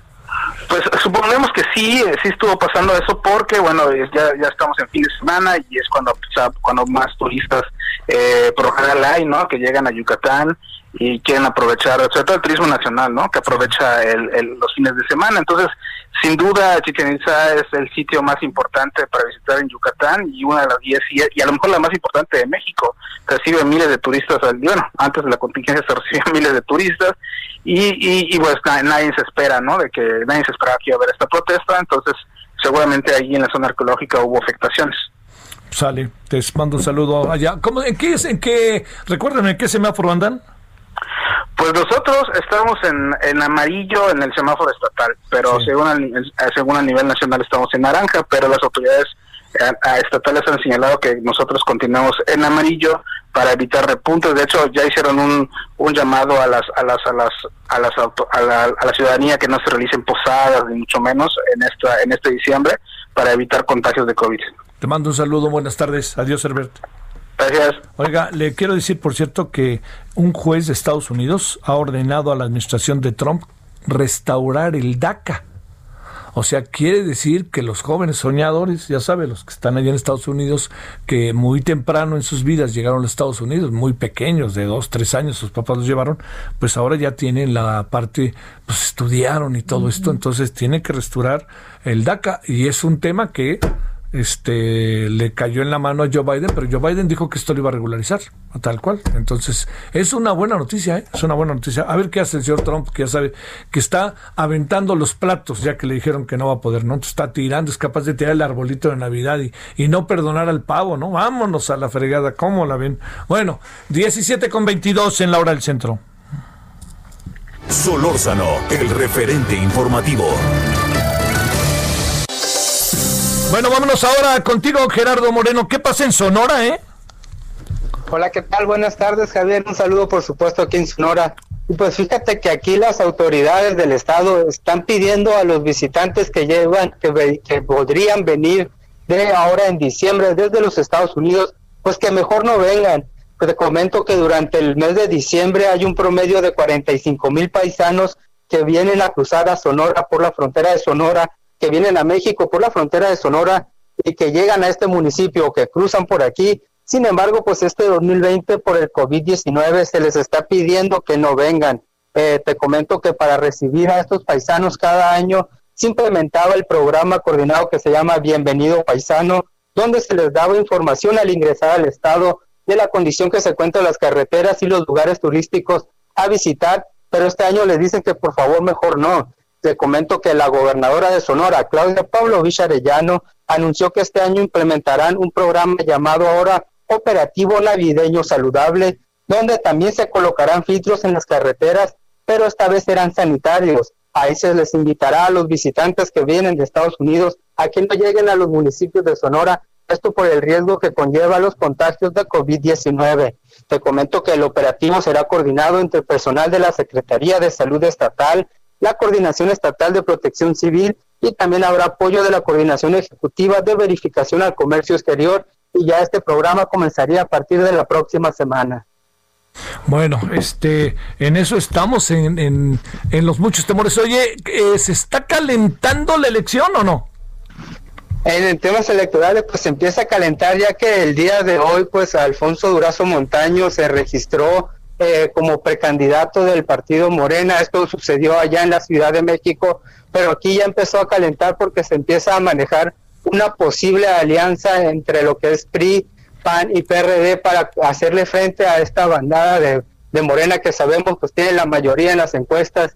Y ahora pues allá mismo Alfonso Durazo dijo que por más que se junten los partidos no les alcanzará para vencer a, a la preferencia que tiene Morena. Entonces, ya ahora a principios de diciembre también se empieza a calentar el proceso electoral con esta, pues ya, ahora sí, precandidatura de Alfonso Durazo para el gobierno de Sonora. Te mando un saludo y buenas tardes allá, Gerardo. Buenas tardes. Bueno, allá se va el señor Durazo. ¿Quién sabe cómo le vaya, eh?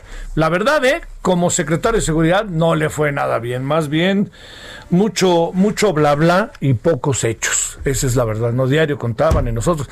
Y luego fue tan desasiado, tan desafortunado todo el, el, el- el lance del señor Ovidio Guzmán, el hijo del Chapo, ¿se recuerda?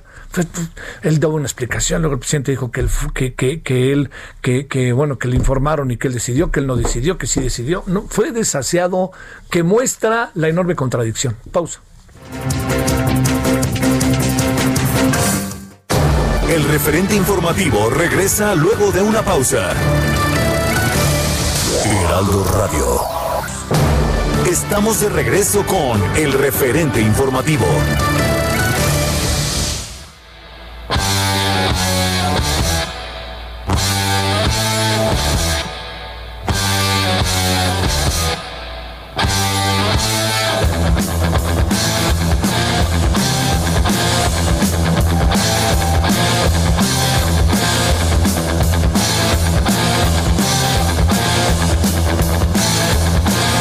Bueno, esto es ahora sí, ves, este Kiss y esto es He's a Woman, She's a Man. Es el quinto álbum de estudio de la banda heavy metal. Eh, este es, perdón, es, es este, sí estamos, ¿verdad? Sí, sí, ¿verdad? Estamos.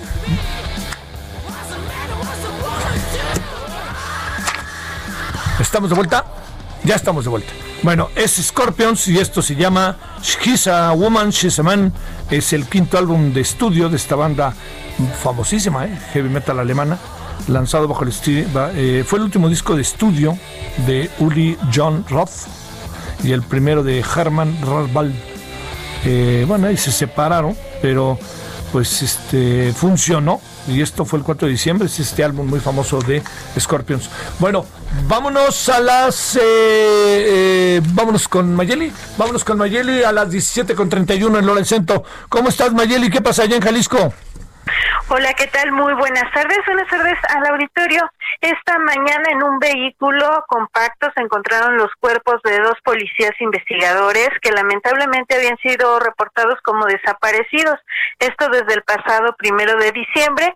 Los policías Pedro Eduardo Jiménez y Pablo Pérez eh, son los que fueron localizados. La Fiscalía del Estado informa que a través, eh, bueno, ya de, de las investigaciones se le dará seguimiento porque ellos el pasado primero de diciembre eh, fueron levantados tal cual en el municipio de Zapopan y bueno, el día de hoy se localizan en la colonia La Duraznera en Tlaquepaque y se comienza con esta investigación por su muerte. El hallazgo fue notificado al Ministerio Público aproximadamente a las nueve de la mañana y en el reporte pues se asentaba que estaban al interior de este vehículo los cadáveres de dos personas y como parte eh, pues de estas investigaciones se derivan y se identifica a estos policías investigadores. Esta es la información que se tiene desde Jalisco. Oye, eh, esto, digamos, eh, Lo que pasa es que da la impresión de que allí en Puerto Vallarta están pasando cosas y que en Jalisco otra vez están pasando cosas en materia de inseguridad o es una impresión por dos o tres casos, eh, Mayeli. Pues lo que pasa es que sí han estado, eh, pues lamentablemente sucediendo este tipo de acontecimientos. También hoy por la mañana, eh, pues todavía no se da a conocer más información, pero se localizó también el cuerpo de una mujer aproximadamente con 12 horas de, eh, pues de haber fallecido. Se, se tiene pues nada más eso por conocimiento, se está investigando, pero sí, eh, de hecho, pues se están resultando cada vez, lamentablemente, cada vez más común el escuchar este tipo de pues de casos, sobre todo aquí también llama la atención que pues ya no solamente eh, pues los ciudadanos, también los policías, por supuesto que no están seguros y deben también de derivar investigaciones que realmente den con los responsables, eh, darles mayor capacitación.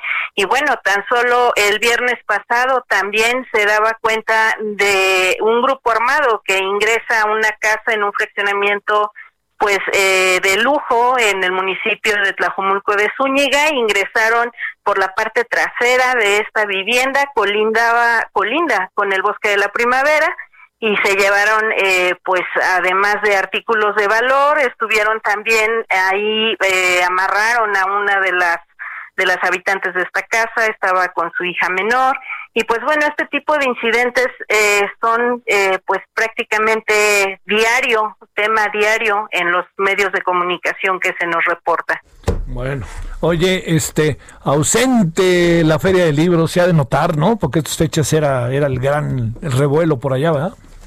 Pues eh, de manera virtual la cobertura se ha estado realizando, sin embargo sí efectivamente se extraña, se extraña pues el caminar por los pasillos y también la vida que se aceleraba justamente en los alrededores de esta Expo Guadalajara que es uno de los magnos centros de exposiciones, que bueno, sabemos que Guadalajara, eh, el orden eh, de, de este tipo de exposiciones y ferias, pues también le atrae eh, un buen público y además una importante derrama también económica. Sí, se extraña, por supuesto, pero pues la agenda cultural de Fil Pensamiento y, de Fil Niños y todo esto que se programa año con año, pues este año cambió definitivamente, pero está ahí eh, de manera digital en la página de, de la FIL, www.fil.com.mx, por ahí se puede seguir el programa.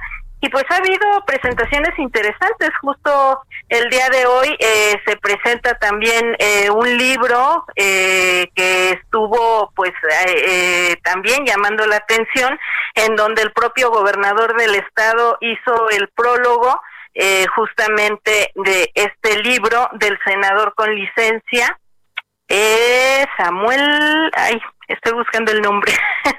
y Gar- eh, García, pues bueno, García. las declaraciones Sí. ahí que una vez más están eh, pues vertiendo sobre el gobierno federal. Samuel García, me disculpo, No te el senador con licencia, sí. Sí. Y pues bueno, ahí la agenda, la verdad es que está interesante y los personajes polémicos y declaraciones continúan de manera digital, ¿eh? Sí, sí, sí, bueno. Además, ¿qué, qué personajes juntaron, no? Este, eh, al gobernador y al senador con licencia. Ahora sí que supongo que echaron rayos y centellas contra ya sabes quién, ¿no? Así es, y por supuesto que el que los hayan dejado solos, cuando menos a Jalisco y a todas las entidades federativas, eh, sin presupuesto para atender el COVID, fue como una constante también en el discurso durante esta presentación de este libro, Nuevo León frente a la pandemia. Ay, ay, ay. Bueno, imagínate. Bueno, ya, ya me imagino. Sa- sacar- oye, están sacando memes por todos lados de la reunión. Mayeli, gracias, saludos. Hasta luego, muy buenas tardes. Bueno, antes de... Vamos a hablar hoy de, del deporte al rato, ¿eh? Deme tantitito para que oigamos al que sabe, que nos ha hecho el favor de estar con nosotros hoy. Vámonos con Charbel Lucio hasta Michoacán. Charbel, cuéntanos cómo pinta el fin de semana y viernes. ¿Qué tal, Javier? Platicarte que pues, eh, el día de ayer un juez de control vinculó a proceso a un hombre por su posible relación en el delito de violación equiparada cometida en agravio de su hija, una menor de edad. Este delito fue cometido en el municipio de Lázaro Cárdenas. De acuerdo a las investigaciones, el inculpado Francisco N. atacó sexualmente a su hija el pasado 19 de septiembre cuando la menor fue a visitarlo a su domicilio. Él aprovechó esta situación para cometer el delito. Además, Francisco amenazó a su víctima con hacerle daño y contaba a alguien lo ocurrido. Estos hechos fueron denunciados en la Fiscalía Regional de Lázaro Cárdenas, la cual inició las investigaciones y emprendió las diligencias respectivas que eh, pues, permitieron eh, probar la posible relación de Francisco en este delito. Se solicitó la orden de aprehensión, fue cumplimentada y ya se encuentra eh, ante un juez de control que valoró todos los datos que presentó la Fiscalía y resolvió vincularlo a proceso, además de fijar, fijarle prisión preventiva oficiosa y un plazo de dos meses para que se finalice la investigación complementaria. Oye, do- perdón, perdón, al principio no alcancé a escuchar. ¿Dónde se dieron los acontecimientos? En Lázaro Cárdenas, En en el Lázaro municipio de Las. Gracias, Charbel. Buenas. Seguiremos pendientes. Hasta luego. Vámonos a las 17:38 en hora del centro. Solórzano, el referente informativo.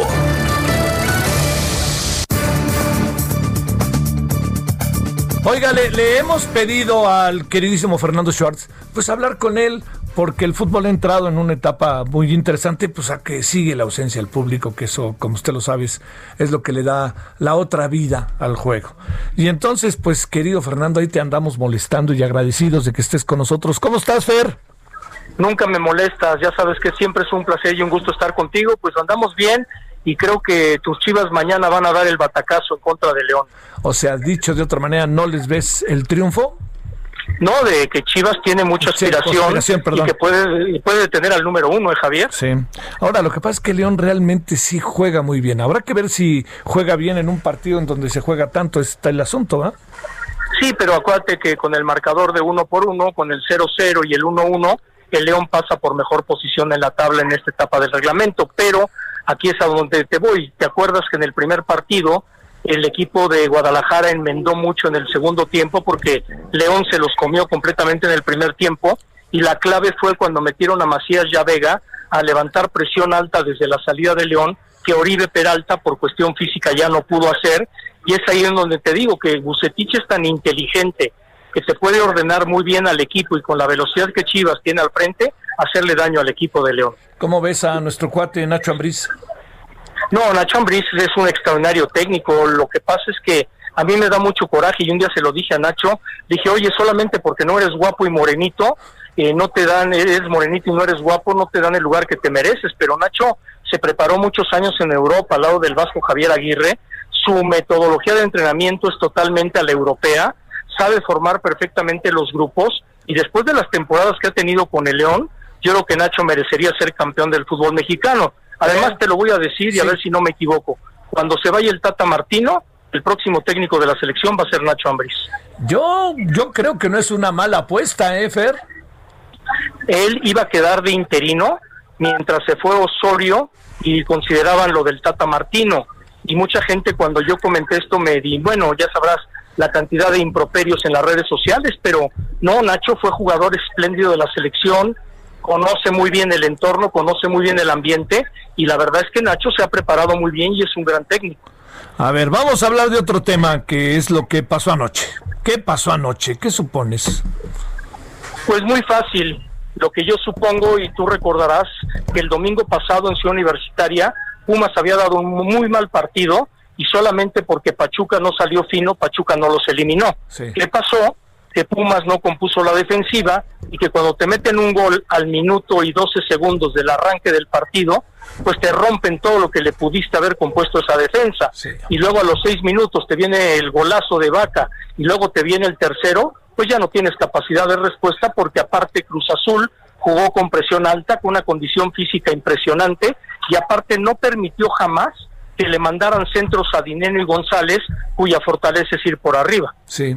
Oye, el, el, el- yo no, yo estaba en el noticiario en la noche, pero luego ahí fui- seguí oyendo, escuchando este el, el juego, pero te pregunto, eh, era eh, ahí llegaban a decir que podía que era hasta el 4, cuando iban 3-0, dice, oigan, puede caer el 4-0 y el 5-0. eh". Así, así se dieron las cosas, Fernando. Así se dieron totalmente las cosas. eh. Todo el primer tiempo Cruz Azul dominó. Recuerdo que hubo una sola opción de Pumas en ese primer tiempo y en el segundo tiempo Cruz Azul salió como en el primero a comerse completamente a Pumas, incluso al minuto 66 cayó el cuarto gol, pero fue anulado por fuera de lugar y ya después llegó el gol que anotó a final de cuentas Luis Romo, que ojo, Luis Romo se ha convertido en pieza fundamental de Cruz Azul, porque cuando tú lo pones de mancuerna en la media de contención con Rafa Vaca, Luis Romo es el contención que tiene salida y llegada y además tiene gol. Y la buena noticia de anoche para Cruz Azul, además de la contundencia, fue que no dependió del cabecita Rodríguez, porque el cabecita no anotó gol. Sí, claro. No, no, no. Y luego cuando los delanteros se secan, ve tú a saber qué pasa al siguiente partido, ¿no? Totalmente, entonces que el equipo haya dado muestras de contundencia y que el gol lo anote un Piojo Alvarado que ya lo recuperaron, y al Piojo lo recuperaron porque fue a Europa con la selección mexicana y de algo le ha de haber servido todo lo que hizo con el Tata Martino y Alvarado ha vuelto a recuperar su camino. Orbelín Pineda está convertido en un jugadorazo, pero jugadorazo totalmente. Y a esto súmale el liderazgo de Pablo Aguilar y de Chuy Corona, pues tiene un equipo muy completo Robert Dante Cibol. Este, se. A ver, entiendo que falta todavía, falta, falta el regreso, ¿no? No te voy a decir que pase algo, pero el regreso puede generar desgaste, puede generar muchas cosas. Pero te pregunto, Fernando, eh, ¿supones que va a quitar la Real Academia Española el verbo cruzazulear o no? Y te la voy a voltear. La final se juega en domingo 13. Uy, uy. Cabalístico, ¿no? Cabalístico, uy, uy, uy. Oye, pa- eh, digamos, eh, sería algo verdaderamente fuera, digamos, casi como lo que le pasó al América, con el América, pero yo diría que hasta más en este en términos del marcador, no lo que se jugaba, pero sería, se ve en chino, ¿no? Sí, pero imagínate, Cruz Azul hizo muy buen torneo cuando fue suspendido en la jornada 10. En este campeonato solamente tuvo dos malos partidos en el torneo regular contra Tigres y contra Pumas, y Robert Dante Siboldi supo cómo enderezar a su equipo. Así que yo creo que Cruz Azul, lógicamente por lo que se mostró en estos partidos de ida, debería ser marcado claro favorito al título, pero yo no lo veo tan claro porque sea contra León o sea contra Guadalajara, no es una final nada fácil. No, no, no, los dos van a... Y además, si, el- si es el León, el segundo partido es allá en el Camp Nou, ¿no?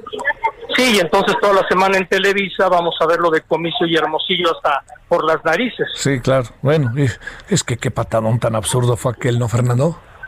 Patadón totalmente absurdo. Yo hablé con Comiso de esa patada en, dice, el año pasado que lo fui a ver allá en Lima, que estaba entrenando a la Universidad de los Deportes, y Comiso pues platicó su versión, Carlos tiene la suya, pero entre ellos siguen peleados. Oye, este, no, no, y además, este, Hermosillo ese día se hizo grandote, ¿eh? Grandote, porque luego tiró el penalti, en fin, pasaron como muchas cosas ese día. Totalmente, así fue. Oye, a ver, Pero- va la última, Fer.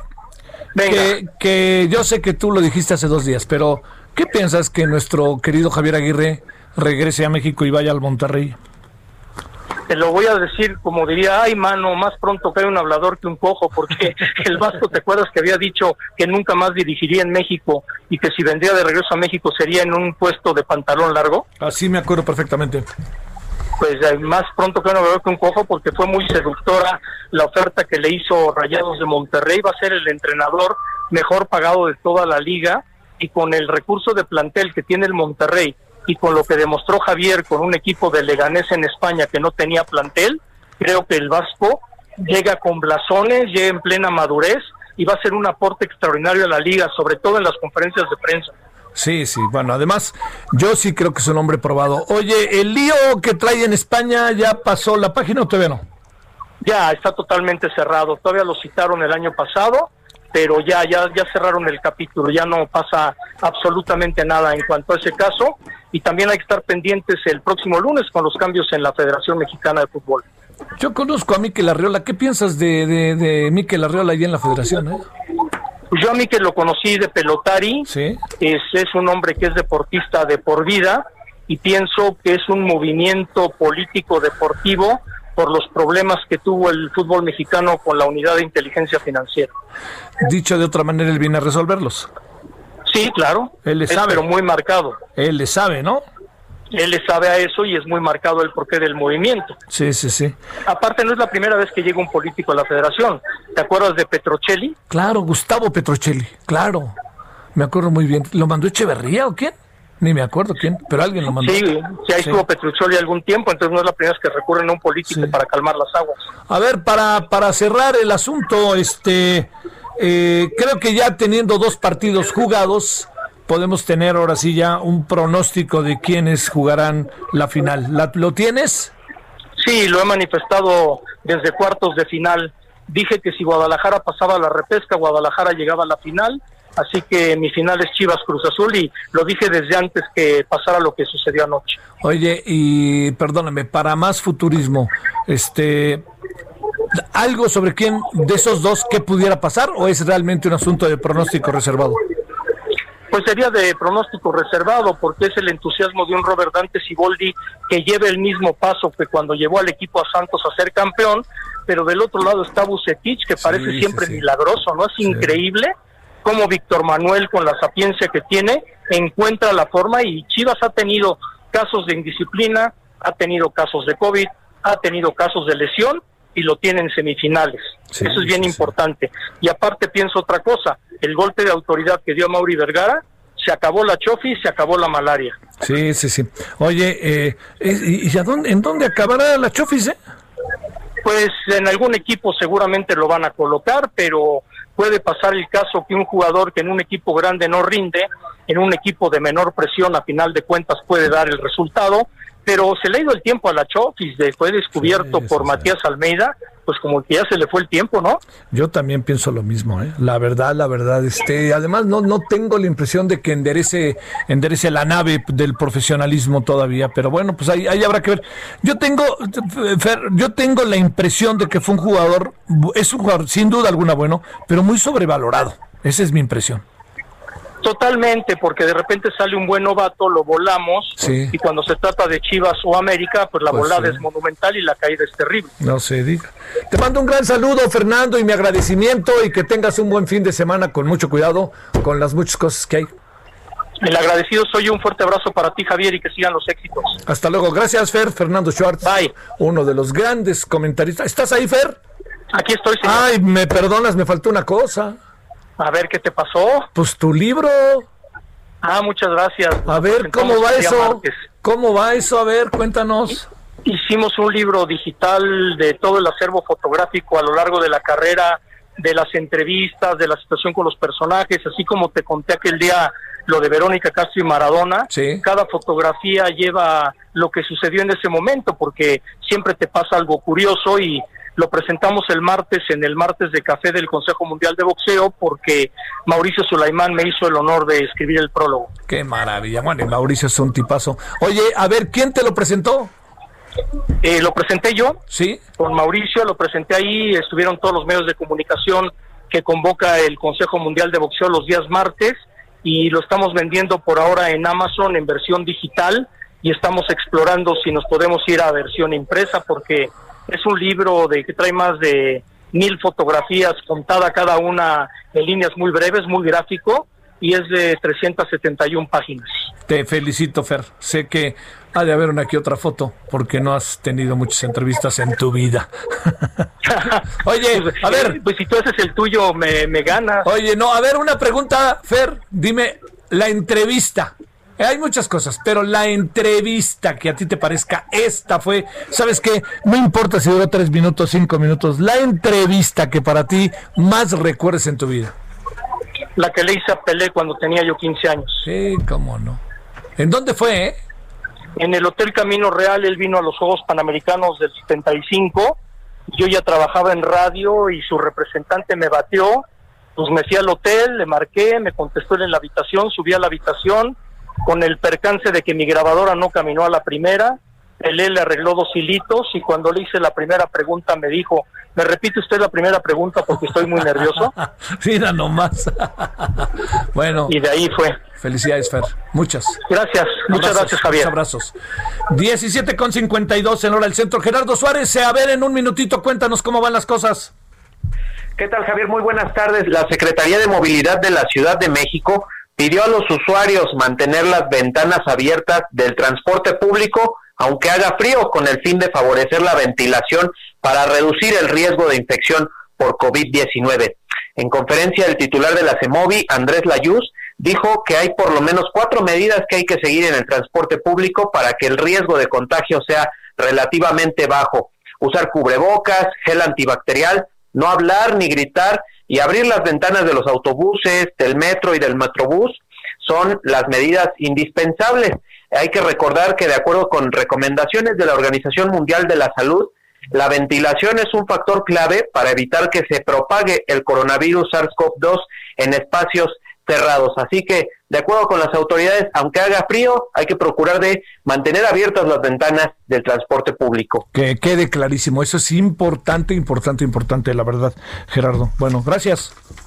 A ti, buena tarde. Oiga, ya nos vamos. A ver, déjeme decirle algunas cositas antes de irnos. Una de las primeras es que eh, eh, estamos en medio de una situación eh, que todos sabemos que es eh, muy delicada. Lo, que es importante es saber enfrentarla, ¿no?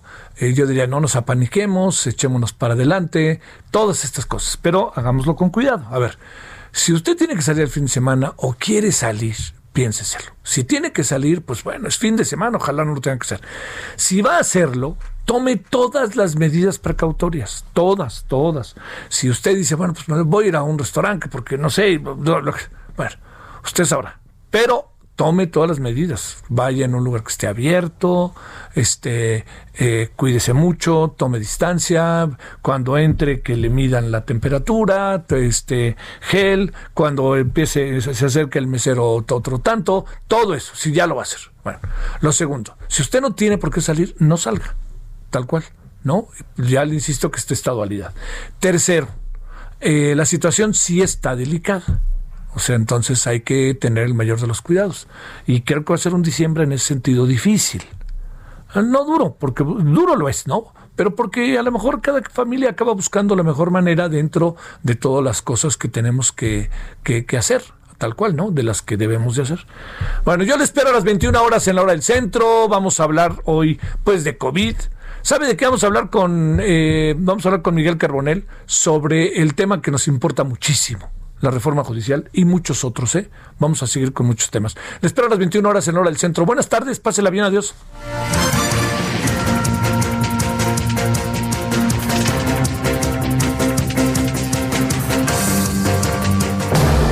Hasta aquí, Solórzano, el referente informativo.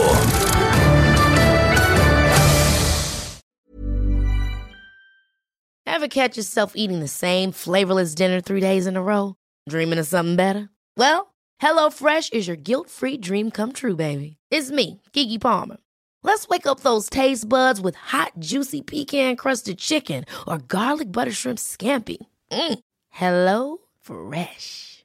Stop dreaming of all the delicious possibilities and dig in at HelloFresh.com. Let's get this dinner party started.